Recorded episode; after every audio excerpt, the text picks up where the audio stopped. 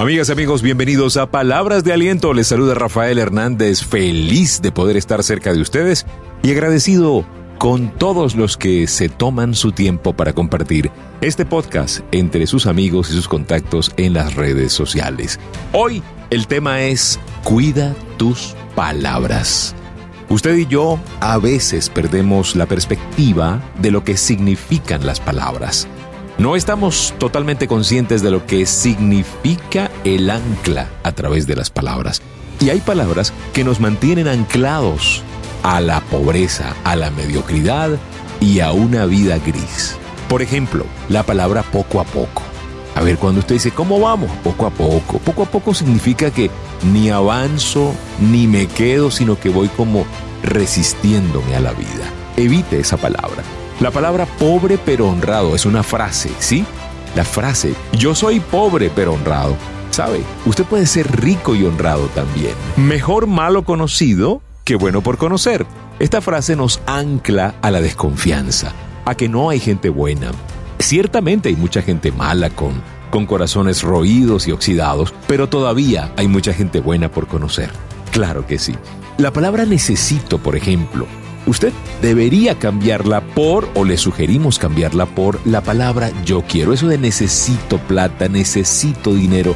Diga usted ahora, yo quiero más dinero, yo quiero ser más productivo, yo quiero ser más abundante. La frase voy a tratar. no, no es tratar, es lo voy a hacer, lo voy a lograr. Y hay una frase que está muy anclada en nuestro español latino y es la frase vale la pena. Pareciera que es una frase positiva, pero tiene en sí la connotación de la pena, de la angustia, del dolor, del luto. ¿Por qué no la sustituimos por vale la recompensa, vale la alegría? ¿Qué tal eso?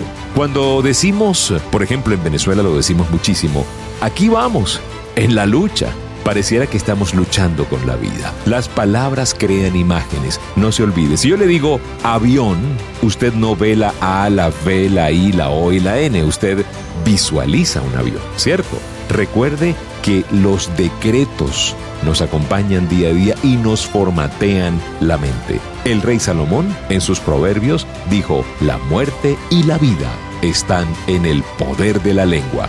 Otra palabra que se me viene a la mente, ojalá. Ojalá se dé. No es ojalá, se va a dar. Es una confesión de fe lo que usted tiene que hacer día a día. Vamos a ver, Dios quiera.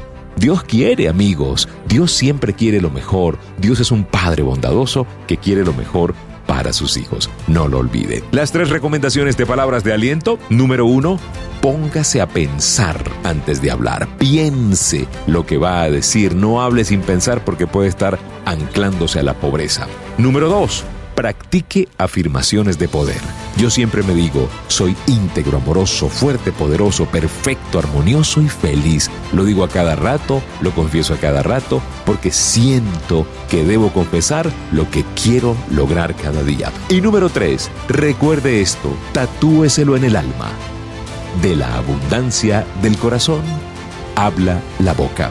Muchísimas gracias por permitirnos compartir esta palabra de aliento. Gracias. Les habló Rafael Hernández. Pueden seguirnos en Instagram rafael.genteexcelente, en Twitter Rafael Life Coach o en el WhatsApp a través del 0414-340-3023. Y si usted está fuera de Venezuela, el prefijo más 58 414 340-3023. Allí incluso tenemos un grupo de WhatsApp que se llama Palabras de Aliento. Usted puede participar en él si usted nos lo pide. Un abrazo, pásenla rico y recuerden, si pongo a Dios de primero, nunca llegaré de segundo.